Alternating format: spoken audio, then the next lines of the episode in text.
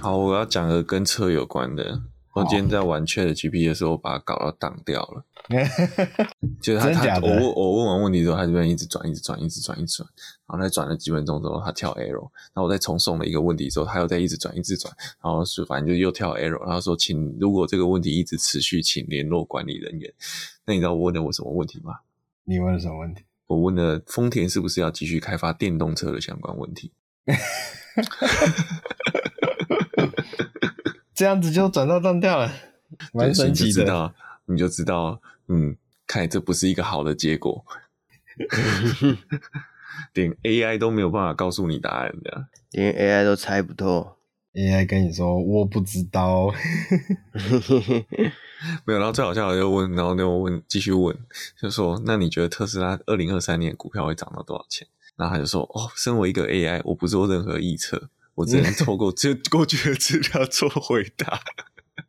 然后呢说任何投资对任何投资都有风险，请请这个呃这个咨询专业不是不是，他说请咨询专业这个财经经理人这样的，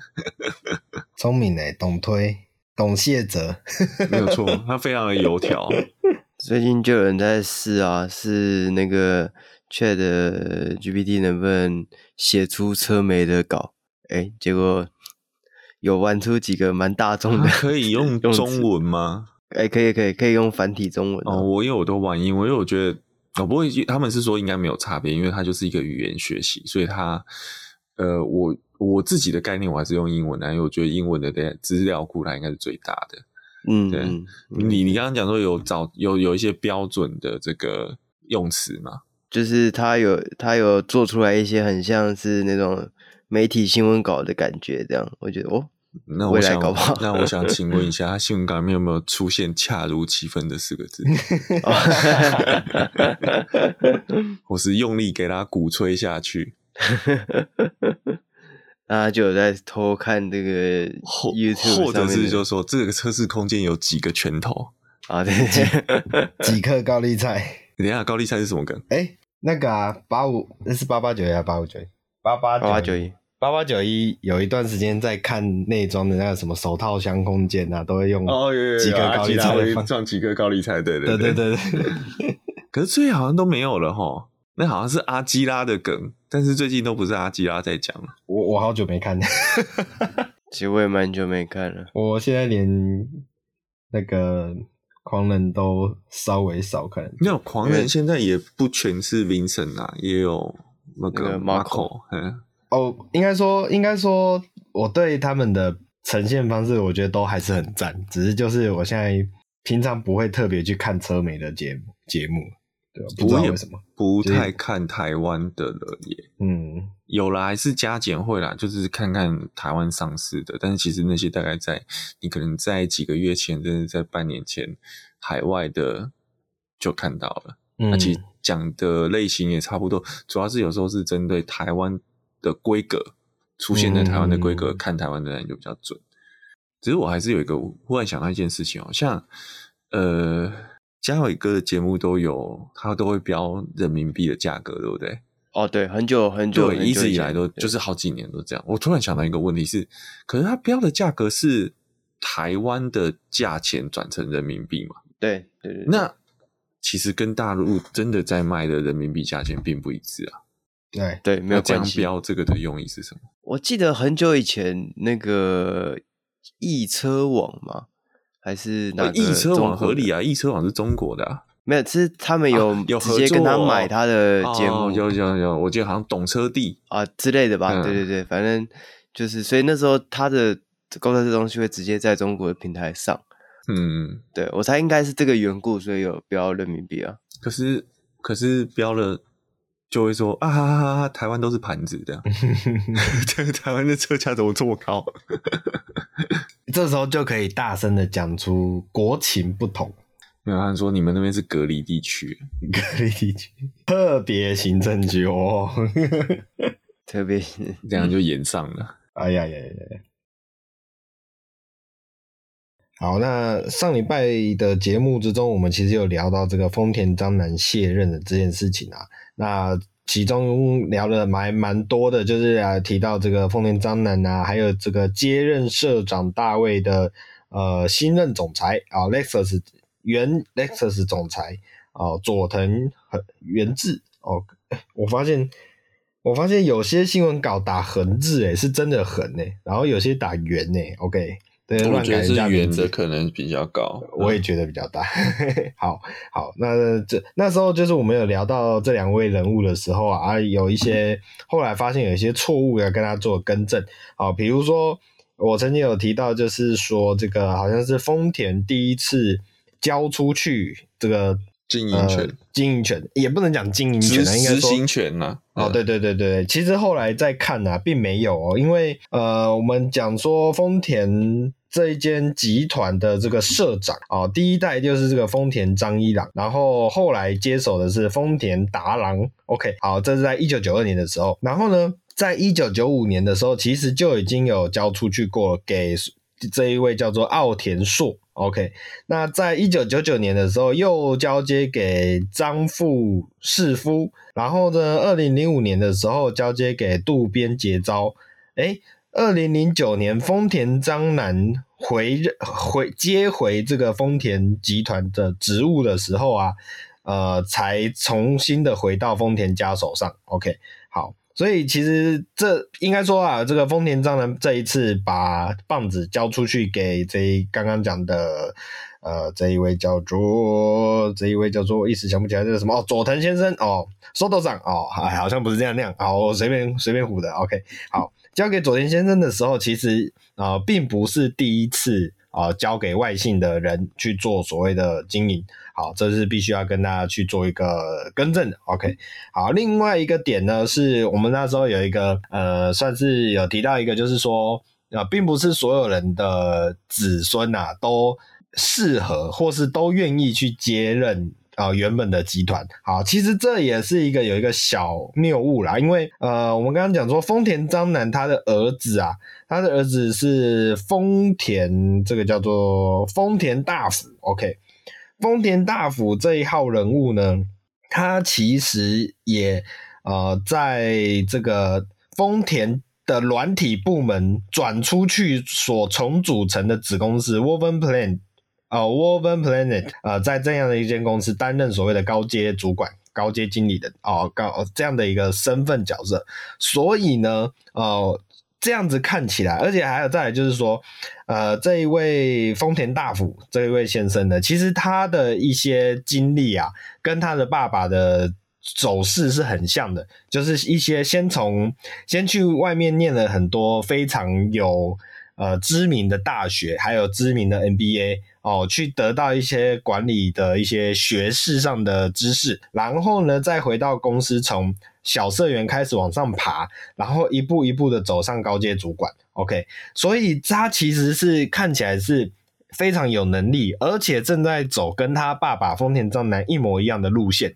就是呃，从小部小社员开始爬起，但是本身其实是具有非常。不管是在学识上啊，或是能力上，其实都有一定的基础哦，算是一个非常稳健的继承人的培养方式。我自己是这样认为的，所以这要必须跟大家提一下，就是，哎，其实他的儿子看起来是目前看起来也是很有料的哦，并不是一个随随便便的角色。OK，那更更有甚的就是他并不是没有能力哦，或是没有意愿，其实是还在培养中哦，这是一个蛮还蛮厉害的继承人的培养方式。好，那另外最后一个就是再跟大家提一下，我们讲说这个 Lexus 的总裁啊，前前 Lexus 的总裁佐藤元志这一位先生呢、啊，哦，原本以为他会不会是一个呃，跟丰田章男会是一个不同路线的人，好，后来我在看了一些呃资料，才发现，诶，这一位佐藤先生啊，其实是跟着丰田章男一起玩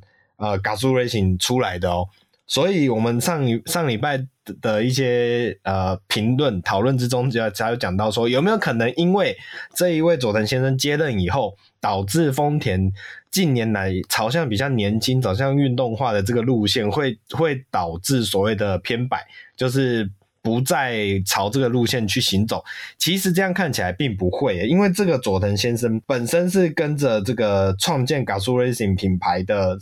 的人。然后呢，我记得没错的话，我在不知道哪个讯息里面有看到，他也是这个机械系出身的，所以他其实是一个非常以车为本的，呃，同样的一个人物跟角色，所以我会相信啊，他可以算是呃足够继承丰田章男意志的一个很重要的一个舵手哦，我自己是这样判断跟认为的。好，那这是这个。丰田集团的一个讯息啊，跟大家分享一下，好，算是小修正以及后续的一些资讯，跟大家做讨论跟分享。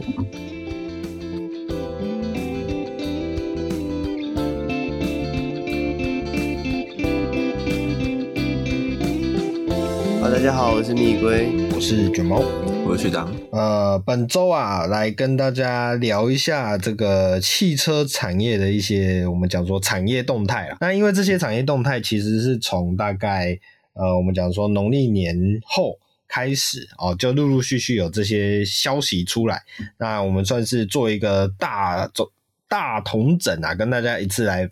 分享一下啊，看看大家对于这么一个汽车产业的最新的动态会有一些什么样的想法。哦，就跟大家做呃闲聊。好，那其实第一个新闻要来跟大家聊一下这个新能源车啊。我们讲说现在电动车嘛是呃电动车和休旅车可以说是现在汽车市场上面非常热门的两种产品类别哦。虽然他们两个是呃他们两个可以是融合在一起的东西，但也是一个两个很主要的分支好，可以去做呃新产品的一个我们讲说分类的一个方法。好。那电动车这种东西啊，在中国市场其实有一个很独有的名字啊，叫做所谓的新能源车啊。新能源当然指的是相对于所谓的旧能源。什么是旧能源？其实就是不外乎就是这种燃油动力啊。所以这是新旧能源的差异，就是在这样子的分别上面。好，所以大陆中国市场上面很多的电动车都会叫做所谓的新能源车。好，那近年来啊啊，也不是说近年来啊，这。这几年呐、啊，慢慢的，中国市场的品牌越来越多，汽车品牌其实是很努力的，想要往外去拓展他们的市场跟他们的呃，我们讲说领土啊。OK，就是这，我们毕竟讲说这个。中国中国的那种大中国梦嘛，所以想要复兴中华民族，那汽车市场，尤其是新能源车市场，可以说是他们很重要的一个攻城略地的一个领地的一个呃，我们讲说目标在上面。那目前呢、啊，目有这样的一个数据可以看到，目前在欧洲啊，每十辆所谓的新能源车里面就有一辆是来自于中国啊。尤其是啊，中国其实多年以来呀、啊，大力的扶植它发展他们的所谓的新能源汽车哦、这个其实就牵涉到这个算是中国国内的一些政策面的一个布局哦、从大概在。我记得大概在五六年前呐，五六年前那个时候开始，呃，简单来讲，中国政府已经呃察觉到了这种所谓想要弯道超车的一个方法哦，什么叫做弯道超车呢？就是当别人已经在呃跟你已经有一定程度的领先的时候啊，你要怎么样赢过别人？那就是得在趁弯道的时候，利用的一些你的新的技巧、一些新的技术，去达到超越敌人的一个方法。那简单简而言之呢，就是因为现在啊，传统的汽车，我们讲说传统的汽车、传统燃油车啊，这些国际大厂啊，不外乎就是欧呃，我或者我们讲过德德系好了，德系毕竟还是比较主流一点，德系、日系、美系这三个主要的国家，好。那这三个主要的国家跟它旗旗下的品牌，其实，在所谓的燃油车的布局啊，不管是技术面也好，或是在于市场面也好，商业面也好，其实在它他们已经成为一个很强大的一个壁垒，就是新的品牌或是新的市场，其实是很难去呃改变他们这样的一个强劲的优势。好。那刚刚有提到弯道超车这件事情嘛，在汽车产业里面，怎么样可以突破这么样的一个技术壁垒？我们讲说技术巨了，技术壁垒要怎么样去突破它？其实就是靠着新的动力去切入。那这个新的动力，其实也就是现在最常见的这个我们讲说电动车啊，因为电动车，呃，不管是马达也好。啊，三电三电系统也好，电池也好，这个其实都是传统燃油车里面呃几乎很少用到，甚至是或者是说比较不是那么重要，不是那么主力的一些呃架构。所以这样的一个新的技术突破，如果有机会达成的话，就很有机会在弯道上面超过了原本的具有强大技术壁壁垒的这些呃传统品牌。OK。所以在二零二二年的时候啊，这个中国啊，国内的新能源汽车的销售量啊，来到了六百八十八点七万辆哦，可以说是跟去年相比，跟前一年呐、啊，二零二二年的前一年相比，年增了百分之九十六点九啊，连续八年位居全球第一。那在中国市场上，新能源车的市占率更是达到了百分之二十五点六啊。这样是一个什么样的概念呢？简单来讲，每四台卖出去的车就有一台是新能源车。OK，也很有可能就是每四台车就有一台是电动车这么样的一个概念。哦，只是它。除了电动车，在中国还有车叫新能源车吗？诶、欸，其实也还是有，因为像比如说 PHEV，你会把它列成是哪一种车款？油车啊，对。但是 PHEV 某种程度上也是算新能源车，至少在中国市场上，它某种程度上是。你这让我想到想到这个，今天听到那个某某车友分享的，就是说他就去停了电动车车位，他还没来得及要去插电，他 PHEV 啊。可以插电了，啊、是，还没有来得及要下车插电，就管理员就很凶过来说：“这是给电动车停的，开走。”这那那结果后来怎么办？他有他就默默去，他就默默就默默的下车，然后就就去充电了。哦，好可怜啊，好可怜啊！这样开开开油电混合还要被霸凌这样。哦，对对对对，没错没错。然后再来是中国市场，其实也是有一些燃料车款了，虽然相对是少少很多啦，OK，但是就是在整个定义上，新能源车跟电动车还是不能完全的直接画上等号。好，这个是先提醒大家一下的地方。好，我们刚刚提到这个市占率啊，所以每四台车有一台是电动车哦，这样的数字如果在台湾，两位有办法想象吗？嗯，台湾要盖核电厂哦，OK，哦，这是一个很现实的问题。对对对，好，那呃，其实。我再返回来看一下中国市场，其实我觉得这也有一个盲点在里面。这盲点是什么？就是我们这礼拜的这个国外新闻才有聊到，就是有几款啊、比如说有一款那个我们讲说是迷你版的阿尔法嘛，或是缩小版的阿尔法嘛，那它本身其实也是一台电动车哦，所以在定义上它也是所谓的新能源车。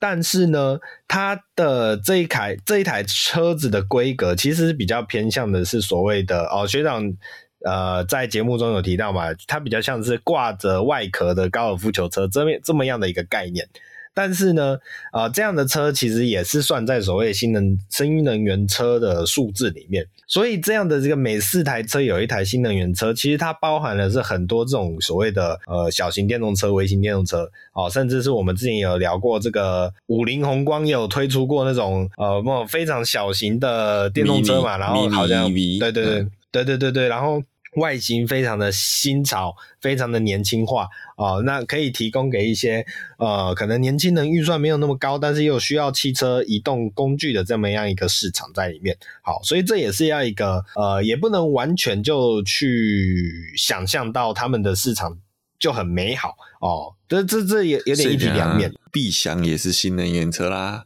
如果这样算起来的话，某种程度上，对对对对对，某种程度上也倒掉了。你看它多先进啊！对对对，它就是没办法再多活多撑个五年。OK，它走的太前面，你就发光发热了。这个先知总是比较孤独孤寂。对，没错没错。好好，所以再跳回来看，继续看一下。那刚刚有讲过啦，呃。呃，现在有慢了越来越多的品牌，其实在往欧洲市场开始在布局，好，包含了比如说比亚迪啊、吉利汽车啊、呃蔚来啊、小鹏啊这样的这些比较呃知名的新能源车品牌啊，也比较有本啊。我我必须讲说，品牌比如说什么比亚迪啊、吉利汽车啊、蔚来啊、小鹏啊这样的一个新能源品牌啊，慢慢的在往这个欧洲市场去入侵啊。哦，所以呃这么样的一个做法算是。攻城略地一个很强劲的浪潮啊，尤其是欧洲目前又是全球市场里面最大的所谓的新能源市场哦，尤呃，比如说这个欧盟很早就预定二零三五年要禁售燃油车，所以呢，新能源车往这个市场布局是一个必然的做法。那相对来说啦，相对来说，中国与欧洲的关系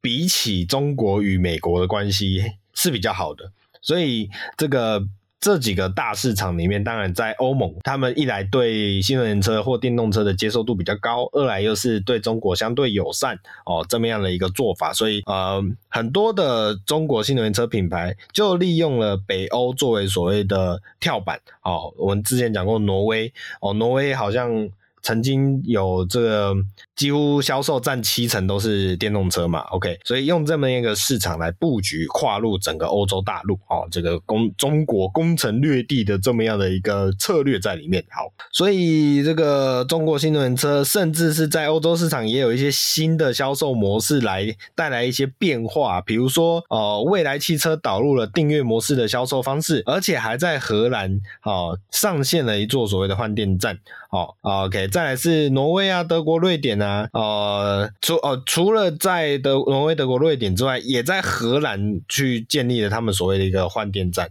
哦，算是算是一个非常呃，因为未来汽车当时的一个主打，好像就是用这种换电的模式，它不是单纯的充电而已，它可以做所谓的电池包整组电池包的更换，有点像我们台湾的 Gogoro 那种感觉，只是它是坐在汽车上面。OK，这也是一个底盘下面抽掉，对对对对对对对，然后它还有自动的，我我印象中它看起来就有点像自动锁螺丝机啊，它会这样子把整座升起来，哦、对，对，然后就把电池抽下来，然后它会换另外新电再上去，然后再锁上去，没错没错没错。所以我记得它二代站已经做到好像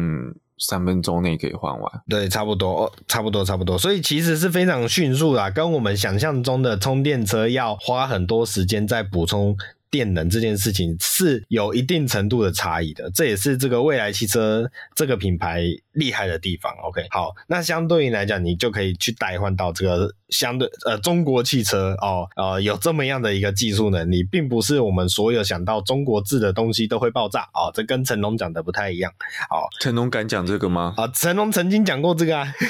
他讲说中国制的电视都会爆炸，我记得。哦，那你现在问他，他应该不会承认的。哦，当然不会承认。承认，就像 就像他不会承认全天下男人都会犯的错一样。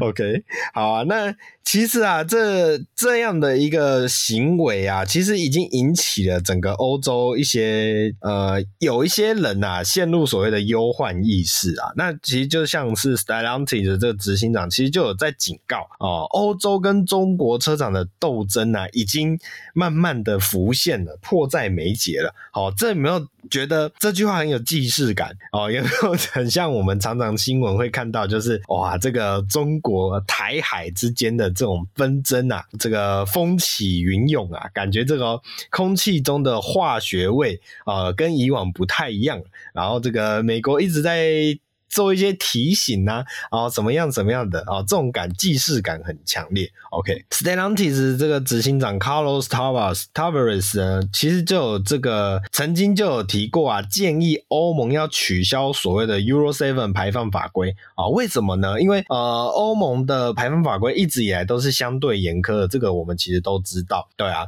但是这么样的一个严苛的法规，它所衍生后续的问题就是呃，汽车业哦、啊、会越或或者各个汽车品牌或者汽车集团公司会越来越难以生存，因为他们要一直投入非常大量的技术在所谓的呃对应这些排放法规，他们要想办法把他们的燃油车产品做到足够符合欧盟标准的这么样的一个需求之下啊，他要投入非常多的技术，也这也是为什么你会发现。欧洲车很喜欢用小排量配上涡轮这么样的一个设定，还有再来是这几年开始四十八伏的四十八 V 的轻油电系统的导入啊、呃，甚至是你看我们讲说宾士的 C 六三，我呃我没记错吧？应该是新世代的 C 六三，使用了四缸配上油电系统，嗯、对就 M 一三九 L 的那个引擎，对对对对，甚至是很多超跑品牌都表示他们要。使用油电系统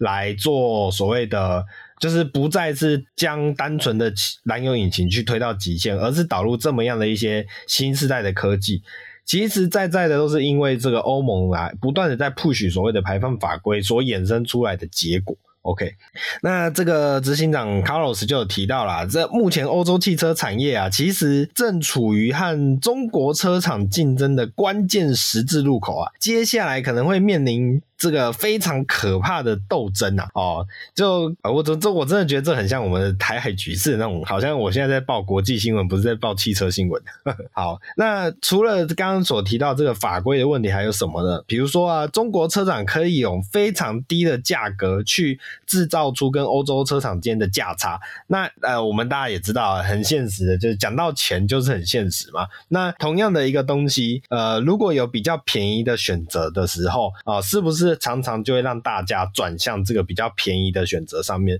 比如说台湾市场里面哦，前几年这几年我比较不确定啊，前几年的时候小米手机进来啊，红米手机进来啊，还有什么 OPPO 的手机进来啊，这些所谓的中国品牌的手机，它的价格优势是非常非常惊人的。这个惊人的程度不是单纯的啊、呃，就是好像价格比较低，它甚至是可以做到我的价格比你低，但是我的配备却比你满，这么样的一个优势在里面。好，所以这也是这个呃，现在足足就反映在汽车产业上的一个一模一样的状况啊，就是欧洲制造的。我会觉得这个例子会有点不是那么适切。哦，真的。原因是因为你看，的确。呃，你说小米手机，或是 OPPO，它或是什么呃 Real，嗯，然后那他们的确是当年用成本，然后它可能可以用到顶规的 CPU，大超大的荧幕，但是其实它的市占还是它有成长，嗯，但是它就到了某个点，你还是打不赢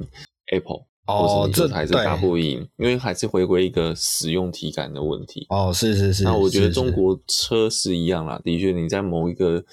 价格带的，你可以用价格去比拼，嗯嗯嗯。那但是你如果做到某一个等级的车就不一定了。虽然中国车高级车也有做的不错的，嗯嗯。好的，不过我觉得这不是说他做不到，并不是说中国车做不到，而是就就要待观察。对对对对对，我我觉得学长讲的这个论述一方面没有错，那另外一方面我想反驳的是，因为我们刚刚讲手机，确实它在对比上会比较有一个落差，是因为手机是所谓的消费性电子产品，好，手机。每几年就会，就你每每一阵子就会换掉。对对对对，而且尤其是老实说啦，如果你呃没有那么缺钱，或是你的欲望特别高涨，一年要换一只也不是真的做不到的事情哦。你稍微省吃俭用一点点，一年换一只绝对是做得到的。好。但是呢，相对于来讲，汽车它就是一个比较高消费的。我们讲说，但是还是有很多人每年都在换车哦。这 这不是车的错，这是我的错。对，这是我错。对，没错，没错。好，相对于来讲，汽车它就是一个可能买下去，你可能五年、十年不会轻易换掉的这种比较高消费的产品的同时，哦，你你去对比性就会有。落差出来。那我刚刚想要提的这个点是说，呃，现在会打入欧洲市场的这些汽车，中国汽车品牌，相对来讲都是那些比较强劲的汽车品牌哦，就是不是我们想象中中国里面会有一些奇奇怪怪的小杂牌那种感觉哦，其实是不太一样的。好，所以我我也必须提的是，目前在欧洲市场的中国汽车品牌，它的产品力相对来讲也是偏高的。哦，这不是单纯只是呃堆配备而已，就是它，尤其是这几年下来呀、啊，呃，这些车厂慢慢的有在朝向人性的这方面再去做前进。哦，以前当然就是堆配置嘛，哦，然后想办法把那个，比如说内装啊，每你看中国车市场很多啊，那个内装啊，皮革是基本款啊，啊，配上阿肯达软都不是什么稀奇的事情，啊，或者是我、每一个荧幕都要大的要死啊，每个天窗都要大的要死，然后什么前后头前后的头尾灯一定要用镭射啊或 LED 什么鬼的，就是这种堆配置，我们传统讲说的堆配置。但是近几年呢、包含一些车品啊，都有在提到说，中国车其实慢慢在比较人性化的地方有更多的进步，比如说你的超驾的感受啊，比如说你的动力的回馈啊，哦、比如说你的这些这个呃，我们讲说悬吊的反应啊，哦、慢慢都有去哦、甚至像比如说一些新科技，比如说这种什么自动驾驶这样的一个东西，哦、都有在做这一方面的，或者说或者反过来说啦，有本钱的公司就慢慢的有办法往这边的方向走，哦、这也是一个现在一个比较大的现实问题。那再带回来这个欧洲市场啦，这个 Carlos 也有提到啊，欧洲的许多民众的消费能力其实并不高啊，呃，中产阶级的消费者其实非常多。那这些中产阶级，就像我们刚刚提到，他会想要呃在性价比上面去做比较多的追求，所以这也是中国电动车一个切入的一个很大的利基点哦，所以才会让越来越多的。呃，欧洲的人民啊，欧洲市场的消费者转而去选择所谓的呃中国的新能源车款，或是中国的电动车款。哦，所以 Carlos 也提到了，会有两条路线应该是要去执行的，就是当欧洲市场持续保持开放。啊！但是为了要跟中国车厂抗衡的时候，就必须要把工厂转移到其他国家，以降低生产成本。那比如说啦，我我现在不太确定。那我想象的是，比如说，呃，从中国市场回销欧洲品牌的车子，这也许就是一个方法。哦，OK，或者就其实这就有点像是那个特斯拉在上海厂所做的这样的一个行为嘛，我自己的想象上面，好，或者是、嗯、可是特斯拉在上海厂，好，你这样不应该讲 Model 三本来就在先在其他在美国就有生产了，嗯嗯嗯，然后再拿到上海生产，然后接下来上海变成生产的大众，是是是，对，OK，好，那呃。或者是就是比如说，因为我的认知是美国市场的特斯拉呃 Model 三通常都是美国产嘛，但是当你有别的市场有需求的时候，就会从就像欧洲主要是从对对。对从欧洲就从上海拉过去，对对对对，没错，好。好，那但是呢，卡洛斯也有提到这样子的状况，就是在一些比较低成本的国家生产的这个状况下，品质的控管就会是一个很重要的问题。那另外一个就是要变成是要重启产业和产制造链哦，再度走上工业化这么一个道路。那我在想的是，他的意思应该是说要让整个，比如说，如果你还是要选择欧洲制造的话，你就是要必须要把整个产业链重新拉回欧洲。哦，因为像现在很多呃这种汽车产业的产业链呐，主要都是集中集中在中国市场上啊。现在呃各种零件、各种车子的零件，你其实在中国市场生产的可以说是屡见不鲜呐，或者说大部分可能都是来自于中国产地的哦。所以这也是一个有点像是先前拜登想要做所谓的呃工业回归。是这样讲吗？呃，反正就是他想要把一些工业的技术拉回去美国，哦、呃，美国制造、美国生产嘛，让美国再次伟大，有点类似这种手法啦，就是把这些产业链拉回来。的，这是哦，这是川普的，哦，不好意思，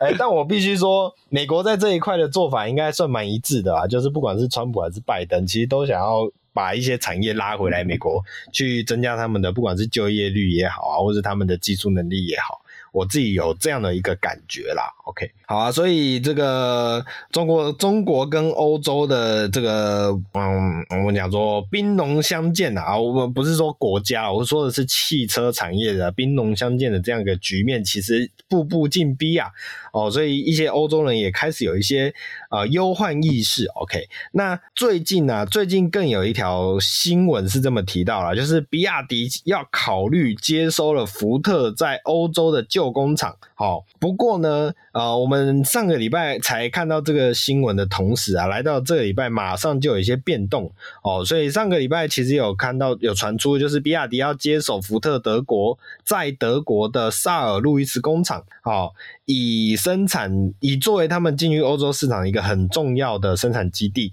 哦，他们等于说要有出现所谓的德国制中国车这么样的一个产品出现。OK，我们之前已经有讲过了嘛，德国制美国车，那就是在这个呃，在哪里啊？呃 Model Y 的工厂在哪里？Model Y 在德国啊，德德国的德国的哪个地方？我记得也是很有名的一个城市，科林是吗？科科隆、嗯，我只记得那时候是说很接近波兰，没有在柏林啊，就在柏林，就在柏林。OK，嗯，哦，OK，OK，OK，好，哇，他直接在柏林哦，没有，蛮屌的。啊，在柏林的范围啊，但是不会在柏林市区内。哦，所以有点像是在那种五谷、五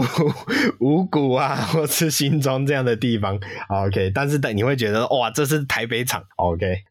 就像桃园机场的称呼叫做 TPE 啊。哦，对对对对对，没错没错，台北国际机场，但是在桃园这样子。对，好，OK，好，那我们再拉回来一下哦，这是这个最近啊，哦，就我们刚刚提到，本来有意要接手这个德国的工厂，不过呢，最近就有消息是指出，这个执行副总李科哦，执行副总李科，这个是比亚迪的执行副总。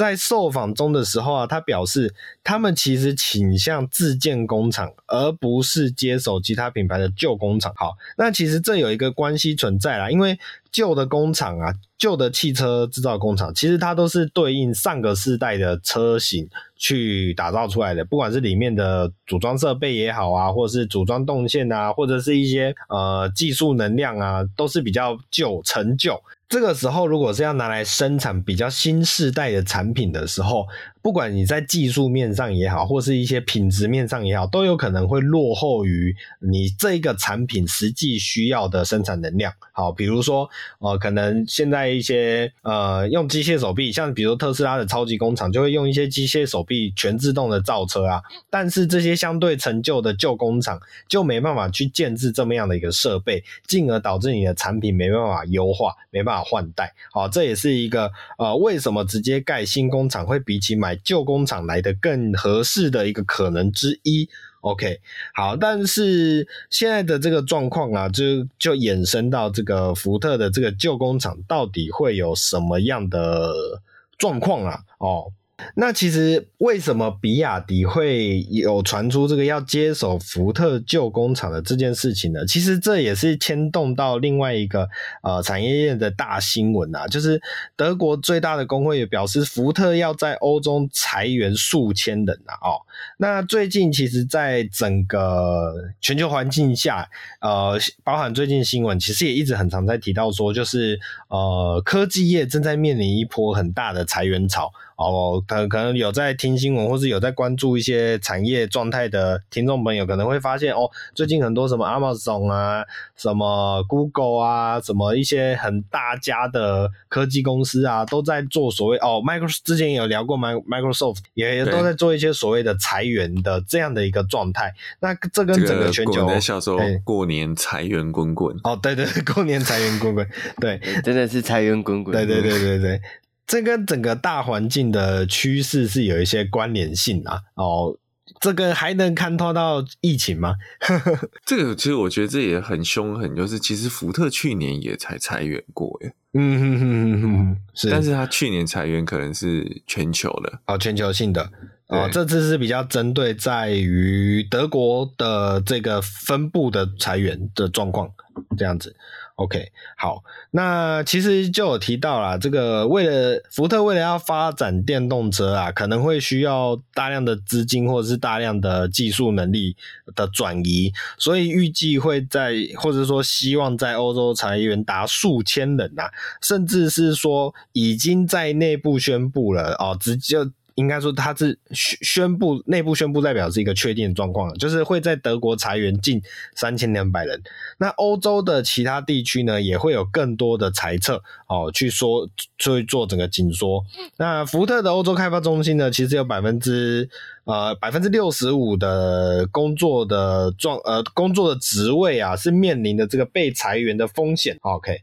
那百分之二十的行政职位也有可能就会直接跟大家 say goodbye。OK，这么样的一个算蛮大程度的裁员吧。OK，那这么样的一个蛮大程度的裁员，其实在比利时以及英国的工厂也会有相对应的影响。好，那原先呢、呃，原先的福特在欧洲的员工啊，大约有三点四万名啊，而且有一半以上是在德国。所以这么样的一个状况啊，其实影响算是蛮大的啦。那最主要就是因为这个能源危机啊、供应链的问题啊，以及竞争对手的降价哦。竞争对手的降价，这个很明显是在讲谁，大家都听得出来。OK，因为也只有一家要在降价。对对对，没错。所以这也是导致福特在欧洲整个产量下降的一个很大的因素，所以进而要减少呃他们的雇佣能力。OK。而且另外一个点是说啊，呃，生产电动车，因为我们都知道嘛，电动车刚出来的时候有一个提到一个优势，是因为呃，一台电动车的零件、零组件，相对于一台燃油车来说是大量的减少。那主要是因为以前这个引擎啊，全部都是所谓的机械结构的零件呐、啊，嗯、里面的每个零件。对对对，变速箱这些东西，嗯、那你这些东西在组装上啊，它其实是很看所谓的我们讲说手感嘛，讲手感有点奇怪，就是里面的顺畅度其实要靠很多零件的呃各个状态都很到位，比如说你的公差啊、你的设计啊，全部都要到位，甚至组装的手法、组装的一些细节都完备的时候，你这个引擎的运作才能够够顺畅。但是相对于电动车的马达或是电池来讲，它就很单纯哦，它就只是就是那几个零件，应该说可动件变少了哦。对对对对对，可以这样讲，可动件变少很多。对，总所以整个零件就简单很多，因为你只有马达，你就只有中间在转嘛。对对对对对，你可能就很快就待到轮轴，你顶多多一组减速齿轮，减速齿轮还是固定齿比。是啊，那就比你今天汽油引擎还要换挡，然后你还有。气门在动，你还有好多东西都在跟着动，嗯、对，所以就造成组装上面就会，就像你讲的，就是它有很多公差的问题，然后你零件又多，就有成本共管的问题。嗯，没错，没错。所以其实就有提到，生产电动车需要的功能的数量，其实比我们传统燃油车少了将近百分之四十。所以这个整个电动化的浪潮啊，不只是对产品本身有很大的影响，甚至对呃生产制造的这个这一端，对影响也是很大。还有一个就是，当你的生产品质要求很高的时候，嗯、你要相对的对你要付给工人的对应的工人水平，就你就要对应的工人薪资嘛。然后你刚刚也讲到一个公差的问题，因为可动件多，所以公差就要很精细。没错，所以你回头来看，难怪特斯拉公差那么大。对对对对，哎、欸，我今天真的，欸、我今天我今天是真的在停在路上，旁边停了一台 Model X，我一转头，喂，怎么那个门没对准？那个那个感觉超明显的。是是是是，我不用拿放大镜检视，我直接转。往旁边一看，我就看出来了，这样是真的，真的。对，大家还是他门没关好，门没关好，那应该是有关好了，不然不会在路上跑。对，对啊，大家不要以为这个零件生产都做的一模一样是很简单的事情，其实它有很多 know how 在里面的。但是相对于来讲，大家会觉得你零件生产做的一模一样是一个很基本的事情。所以这就会导致很尴尬，就是你在这一块你会投入相对少的资金，但是会又又要求要有相对高的品质的这个状况下，就会很困难。那刚刚学长也提到，呃，如果你的零件的状况不好的时候呢，组装的那个人就很重要。那相对于欧洲，呃，应该说欧美西方人士来说啦，呃，人的这个技术其实是非常值钱的。OK，所以你要有。很强的技术的人就要付出相对应很高的金额，OK，这也是一个它的一个背后的状况。好啊，所以提到了这个呃德国的状况嘛，我们来再提一下法国好了。法国的汽车厂商其实最近也是有一些呃小小的消息啊，OK。那就是雷诺跟日产，我们之前有聊过嘛？雷诺日产联盟啊，之前甚至把米兹必须也拉进来。OK，那最近这个联盟啊，正在进行所谓的重组谈判啊，那终于也达成了共识。不过很有意思的是，这个新的联盟共识达谈判结束以后呢，呃，现在的状况是日产和雷诺会持有对方各百分之十五的股份，所以有点像是处于一个平等的地位。好。那比较好笑的是什么呢？比较好笑的是这样的一个消息释出以后，日产的股价啊、呃、上涨了近百分之二，但是雷诺的股价却下跌了百分之四哦，这样的一个状况 算是蛮有意思啊。就是这样，大家觉得雷诺吃亏就对了。不是，大家觉得，我觉得是这样，大家觉得雷诺比较拖。诶、欸，拖油瓶吧，就是、哦、就因为一直以来都有这样的传闻。以前不是有一句话叫做“呃，质品质的丰田，技术的日产”哦。日产汽车其实，在早早几个年代来说，是日本车的技术担当。你们想，我们想一下，这个 Skyline 嘛，还有 GTR 嘛，嗯、这样的一个车款，其实都是在呃日产三对三五零 Z。哦，对对，三五零 D，还有当时的 FX 三五啊，哦，其实还有再来后来的一些，比如说，我记得什么可变距引擎哦，我有点忘记那个细节，反正这是一个听起来蛮厉害的技术。那个那个、可变可变扬程吗？对，可不是不是，它是那个可变压缩比。可变压缩比哦，对对对对对，哦对对对，没错没错，这个也是什么 VQ 系列的引擎嘛，好像是这个，嗯、对，就是一些很 fashion 或者是很技术类的这个汽车的应用，汽车的设计其实都是从日产汽车出来的，所以当时日产被我们讲说雷诺某种程度上收购的时候，大家是觉得有点呃有点惋惜的。对对，就是觉得哇，怎么会有一种诶呃，好像有点像是千金大小姐低价啊的那种感觉，有一点点啦哦。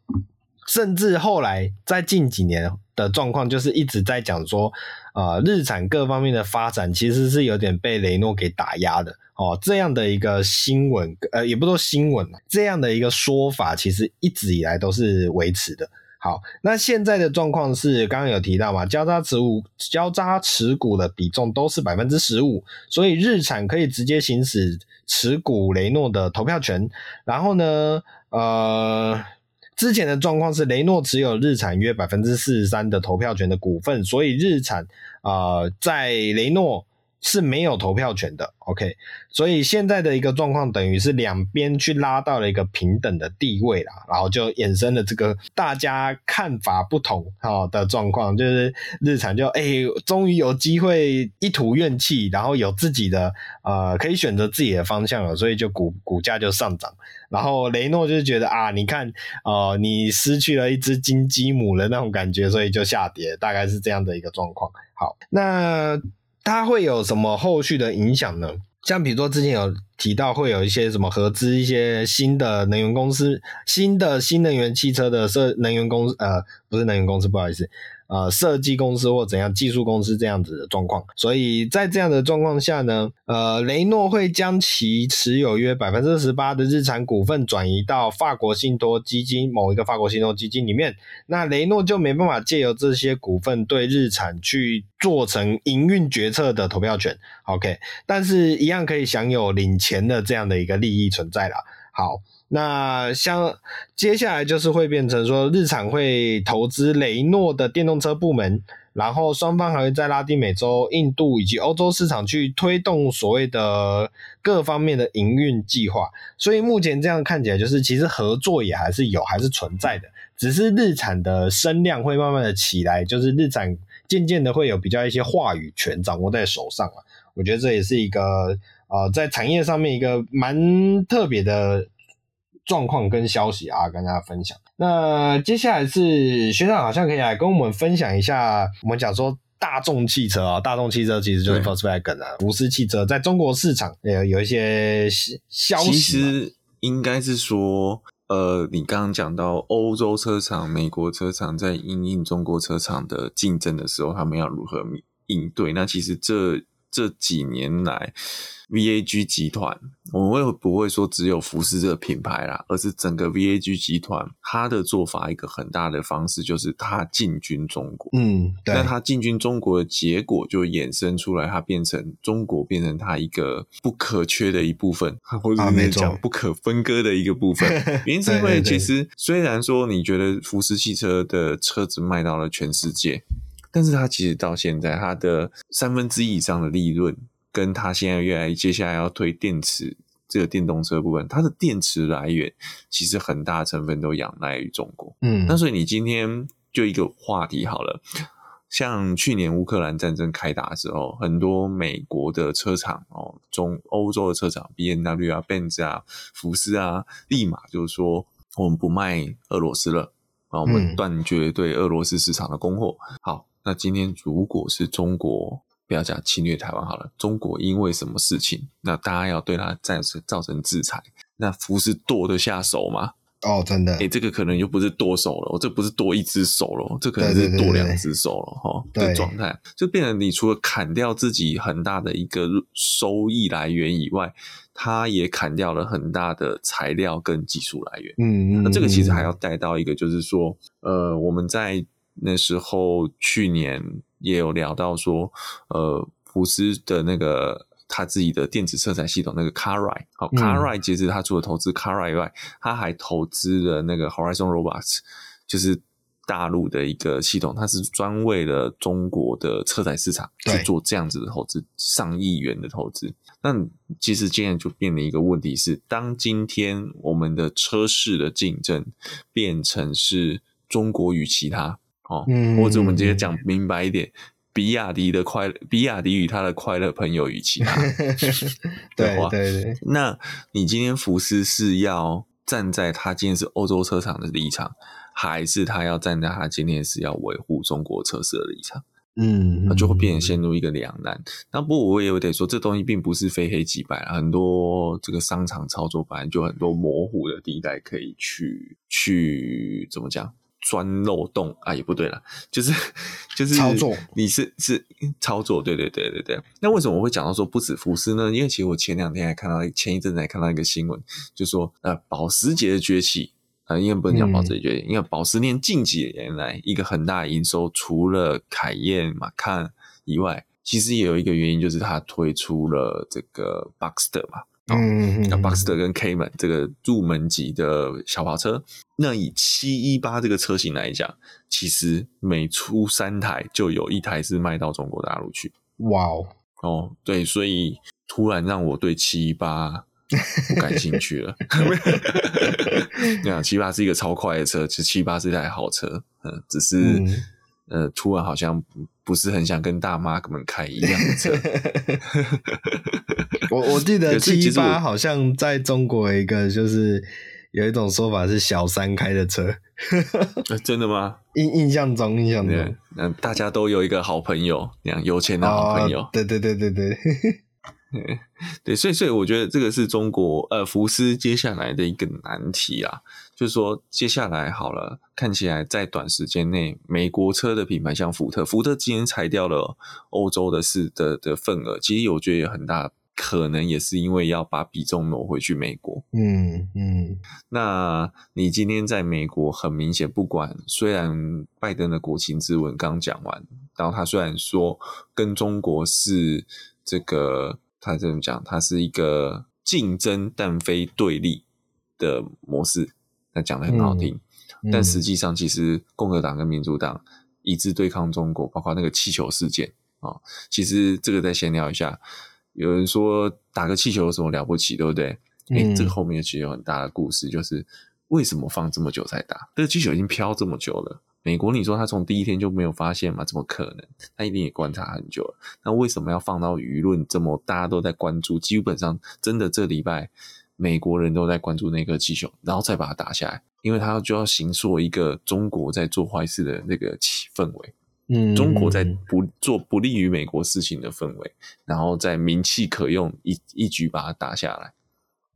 就是变我不打不行啊！拜登我好，我勉为其难的打。嗯。然后我打的时候，哦，这不会损及跟中国的关系，这样讲的都很好听。但是事实上，就是，呃，当你两边开始越来越明显的对立的时候，福斯你就要择一嘛，你不可能两边都讨好，两边都讨好的下场就是两边可能都不好。嗯，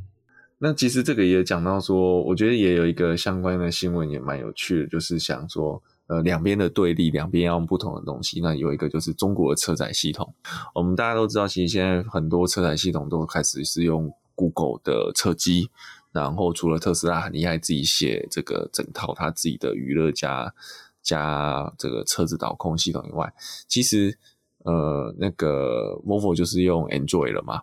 哦，就是用 Google 了，然后加上 Android 系统。然后其实中国呢，他们就说他们中国有华为的鸿蒙系统嘛，鸿蒙好像在二零一九年出来的，嗯，然后他们就说现在开始，因为因为华为毕竟是中国基本上最大的这个算是行动装置的生产商之一，所以但很多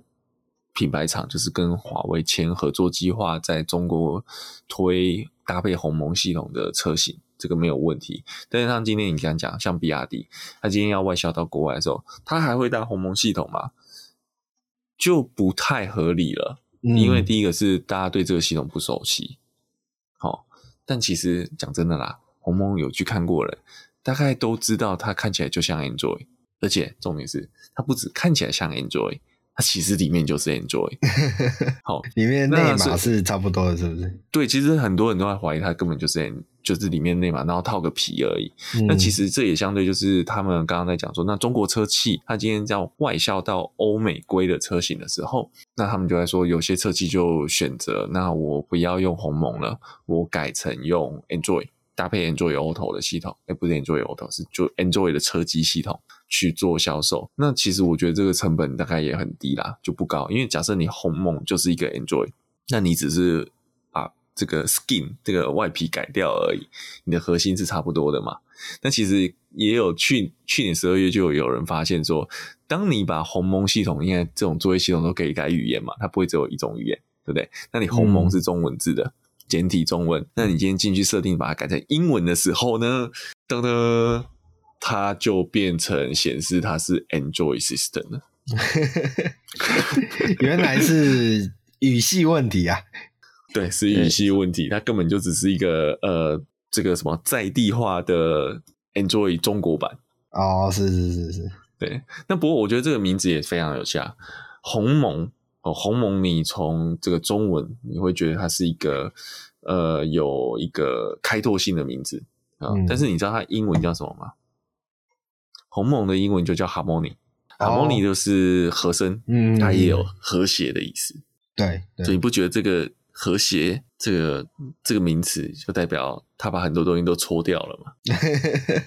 哦，原来是这个意思。啊，对我个人觉得和谐掉了。对我觉得他个人有这样的意思，就是不该看的就看不到。我刚刚就在笑，刚看到一个很好笑的新闻。我们刚刚前面这个在呃这个新闻的闲聊的时候，就讲到那个很红的 ChatGPT 嘛，我们前面也有讲到。嗯、然后我就说，中国不是要做一个。也是类似的谈话 AI，哎、欸，谈就是这种 AI 啊，互动式 AI。嗯，然后就说里面就有人，这个我不知道是真的，但我觉得还蛮好笑的。就是说，这个智这个智慧型 AI 在回答一个问题的时候，就讲到中国就最近就是有那个股市的问题啊，有房地产的问题啊，然后这个中国接下来的经济发展前景并不乐观，然后就下一秒就是中。不好意思，这个智慧 AI 因违反当地法律而被这样，人家要叫回去好好再学习一下，需要思想改造再教育。对，那那那，所以其实鸿蒙系统，我觉得，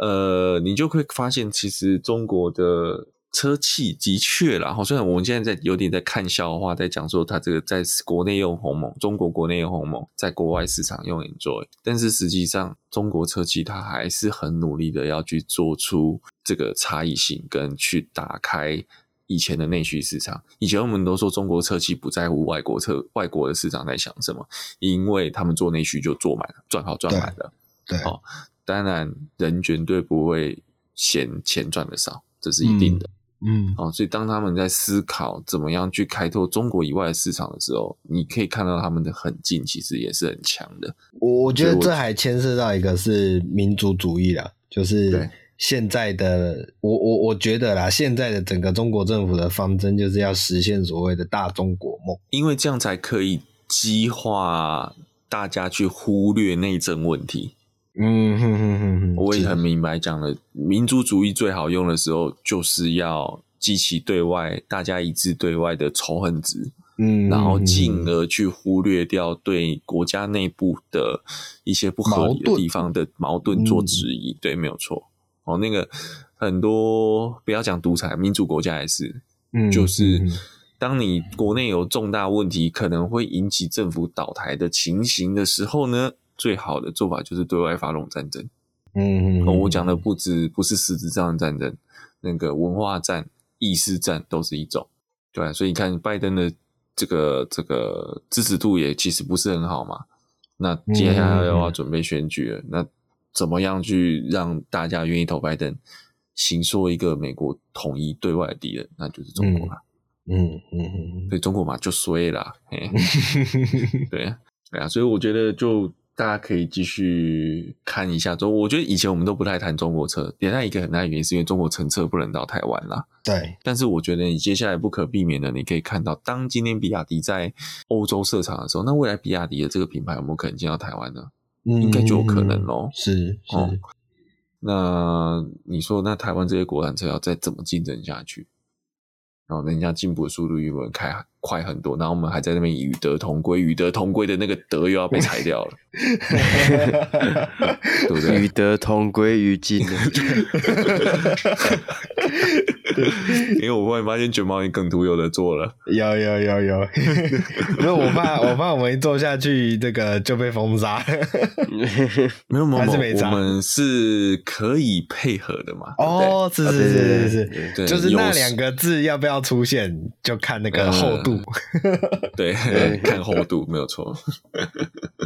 好，所以今天的整个大体啊，整个新闻大体新闻看下来，其实不外乎就是要引起大家一个。呃，激化大家的民族意识，好啊，没有啦，这有点夸张啦。简单来讲，就是这个中国中国的车子啊，中国的汽车产业其实正一步一步的向外扩张。那这个向外扩张的目的，不管是像刚刚讲的，可能是民族意识也好啊，或者是他单纯就是为了赚钱也好啊，挣钱嘛，不寒碜。OK，那无论如何啊，这个。中国车的这个不管技术力，或者是他们的商业模式，他们的战争行为啊，讲战争行为有点 too much 了。他们的啊，就是这种向外发展的这种行为来说，都是呃非常强劲的，而且是不容忽视的。所以这也是我们一直以来就是提醒大家讲说，不要小看中国车，你可以。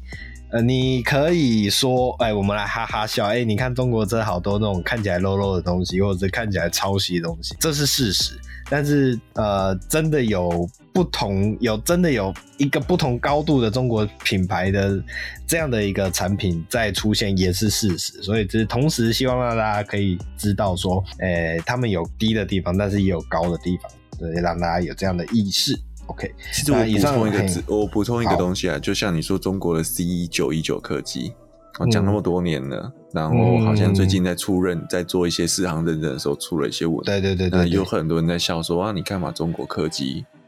怎么可能成功？嗯，但是好歹人家做到已经要准商转了。哦，对啊，对啊，全世界能够做准商转客机的国家有多少个？对啊，对啊，对啊。我讲大型客机哦，还不是小型的那种所谓湾流那种商务客机。是是是，所以很多东西就是一点一滴堆叠起来的。前面在笑、嗯、笑人家做不好，但是他起了头。对，没错，对啊，有起头就会有成功的机会。对。想当初，我们的郭董爸爸，他的工厂